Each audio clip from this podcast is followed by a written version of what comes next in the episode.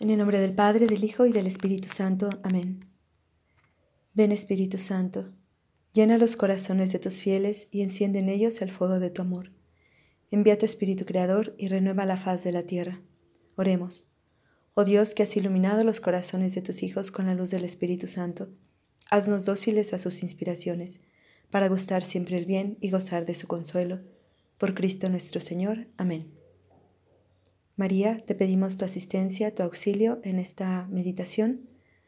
Ayúdanos a conocer más de cerca este misterio de la resurrección de Jesús.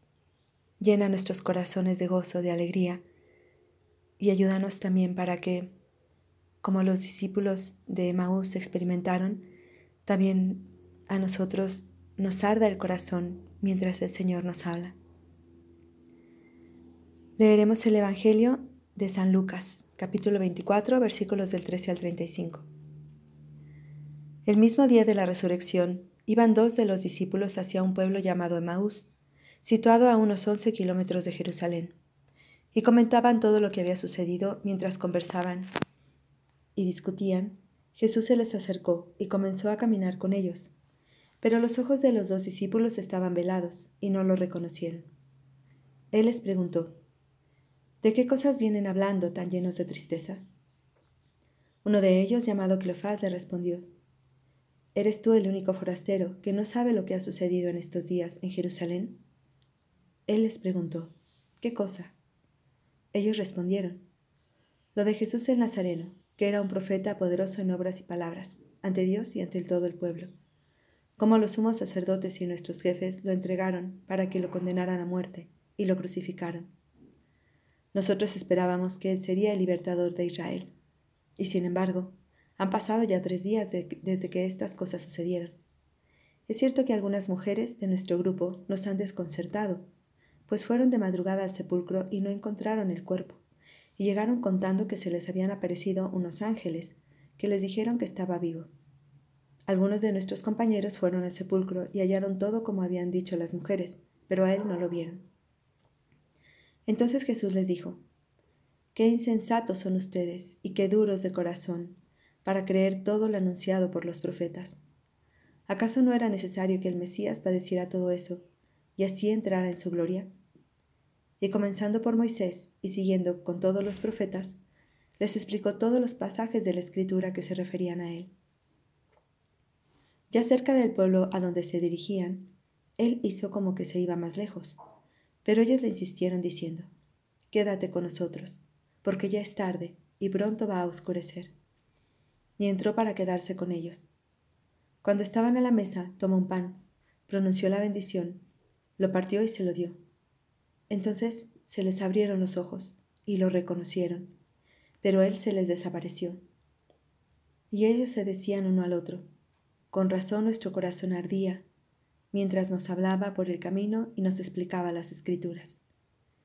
Se levantaron inmediatamente y regresaron a Jerusalén, donde encontraron reunidos a los once con sus compañeros, los cuales les dijeron, De veras ha resucitado el Señor y se ha aparecido a, Simón. Entonces ellos contaron lo que les había pasado por el camino y cómo lo habían reconocido a partir del pan. Palabra del Señor, gloria a ti, Señor Jesús. Estamos en tiempo de Pascua, un tiempo en que se desborda la alegría de nuestro corazón, porque Jesús, el Hijo de Dios que se ha hecho hombre por nosotros y entregado su vida por nosotros, ha triunfado. En este Evangelio nos manifiesta algo que sucedió el mismo día de la resurrección.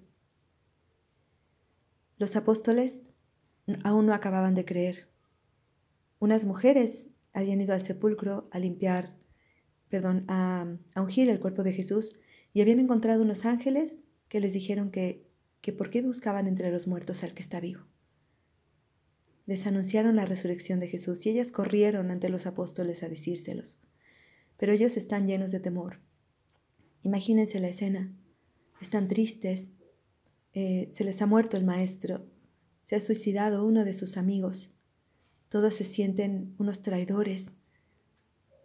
Tienen miedo porque pueden pensar que así como, Como mataron a Jesús, también los pueden matar a ellos. Y están todos encerrados en el lugar donde tuvieron la última cena, que se le llama el cenáculo. Y algunos de ellos eh, huyen. Unos de ellos que no son precisamente los apóstoles, sino discípulos, que también se unían a ellos, huyen porque tienen miedo. Tienen miedo de que las autoridades judías o romanas también eh, los, los, atrapen y los maten. Entonces eh, huyen. Pero no únicamente tienen ese temor externo a lo que puede suceder con su, con su vida, también quieren huir de todo lo que han vivido, de esa fe que habían depositado en Jesús, que se les ha quebrado. Qué duro esos, esos días, qué duros esos momentos para ellos. Y qué grande es el amor y la misericordia de Dios. Qué grande es la compasión de Jesús, que resucitado se acerca a ellos. Él conoce lo que hay en su corazón conoce su tristeza, conoce su desencanto, su desilusión, su temor. Y se acerca de una manera velada. Ellos no saben que es Jesús, ellos lo han visto muerto, colgado de la cruz. Y no creen en la resurrección. Y Jesús se acerca como uno, como uno más, como un forastero, que mm, les pregunta qué sucede en sus corazones, por qué están tan tristes. Tal vez también Jesús se acerca a nuestras vidas y nos pregunta lo mismo. ¿Por qué estás tan triste? ¿Por qué tienes tanto miedo? ¿De qué huyes? Y ellos le cuentan. Jesús sabe perfectamente lo que pasa con nosotros. No necesitaría que le contáramos. Sin embargo, nuestro Dios es un Dios lleno de ternura y además también es un Dios que Mm, nos, nos trata con una grandísima delicadeza y se interesa por nosotros, quiere que le contemos lo que hay en nuestro corazón. Y entonces ellos le cuentan que pues que se han desilusionado de aquel que creyeron que era el Mesías y que además ellos vieron cómo los jefes de los sacerdotes lo azotaron, lo crucificaron y lo mataron su, su desilusión es grandísima. Y Jesús les dice algo muy fuerte en este momento. Insensatos y tardos de corazón para comprender lo que dicen las escrituras. ¿Que no son judíos de pura cepa? ¿Que no saben perfectas las escrituras? ¿Por qué no saben distinguir ahora que se están cumpliendo? Y dice algo también más fuerte Jesús. ¿Acaso no era necesario que el Mesías padeciera todo esto y así entrara en su gloria? Jesús quiere darnos un nuevo sentido del sufrimiento. ¿Acaso no era necesario que, padeciera para entrar en la gloria? Es como si nosotros tuviéramos que haberlo sabido desde antes, pero como, como que no lo saben. Pero Jesús, compadécete, no lo sabemos. No entendemos el sentido del sufrimiento y cuando pasamos por él queremos huir. Pero ayúdanos a ver el sufrimiento de una manera diferente, desde tus ojos. Ayúdanos a entender que no se llega a la gloria sin la cruz, que no se llega a la resurrección sin la muerte, que no se llega a la vida plena si no nos hemos dejado sembrar anteriormente como el grano del que tú hablaste, que entra en la tierra, se pudre para poder dar fruto. Señor, abre nuestro corazón, ayúdanos a ver como tú ves, danos la sabiduría que viene de ti, el entendimiento, el don del entendimiento para que podamos comprender eh, tu palabra, el don de ciencia para que podamos comprender la escritura y leer los signos de los tiempos y leer qué quieres decirnos a través de todo eso. Finalmente Jesús em, se queda con ellos porque ellos le piden, quédate con nosotros, porque está anocheciendo. Qué preciosa oración. En los momentos de dificultad, ¿cómo podemos decirle eso a Jesús? Quédate con nosotros. porque anochece. Quédate con nosotros porque no veo la luz.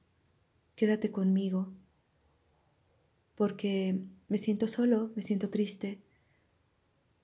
Quédate conmigo y explícame y que tu palabra llene mi corazón. Y Jesús se queda. Jesús no puede resistirse a esta oración. Cuando le decimos quédate, Él se queda. Él anhela estar con nosotros, vivir con nosotros, ser nuestro, nuestra paz, nuestro gozo. Y desaparece una vez que, que, parte el pan y se los da. Al parecer, Jesús ha celebrado una nueva Eucaristía y ellos ya no lo reconocen externamente porque Jesús ha entrado a sus corazones. Y, y entonces se dan cuenta que es Jesús y exclaman, ¿no ardía nuestro corazón mientras nos hablaba por el camino y nos explicaba las escrituras? Pídele a Jesús que haga arder tu corazón. Señor, ven a mi corazón. Si no puedo recibirte sacramentalmente, ven a mi corazón espiritualmente. Y háblame y que tu palabra y tu Eucaristía hagan arder mi corazón. ¿Y qué pasa con estos discípulos temerosos? Se convierten en intrépidos. Y ellos iban corriendo a la ciudad de Maús para esconderse y ahora eh, tienen en la noche además, tienen una gran energía y con una grandísima valentía regresan. ¿Por qué? Porque Jesús se ha convertido en su luz, en su fuerza, en su alegría, en su victoria. Ya no tienen miedo. Todos sus, sus temores, todos sus miedos han desaparecido porque, porque mirándolos a través de los ojos de Jesús, todo es tan pequeño. Tenemos un Dios que ha vencido. Tenemos un Dios que ha resucitado. Tenemos un Dios que nos asegura la felicidad, la paz, el gozo, el triunfo de nuestras vidas. Por eso regresan llenos de gozo y llegan a contar a todo el mundo lo que han visto y lo que han oído. Así también hoy tú puedes también pedirle a Dios, llena mi corazón de este gozo. Que mi alegría no sea no sean mis triunfos, que mi alegría no sean Em, todos mis, mis reconocimientos. Que mi alegría, Señor, mi gozo, el motivo de mi valor, de mi valentía, de mi esperanza, de mi fe, de mi fuerza, sea que tú vives, que has vencido la muerte y que estás conmigo, que me amas. Que pueda exclamar como San Pablo, si Dios conmigo, ¿quién contra mí? Termina tu oración pidiéndole a Dios que llene tu corazón de ese gozo. Imagínatelo contigo, que viene ante ti, platícale todas tus penas, todas tus tristezas, todos tus miedos. Pídele que te explique qué hay detrás de todo esto que te llene de gozo, que se quede contigo y que te dé una nueva vida, que te comparta su vida de resucitado.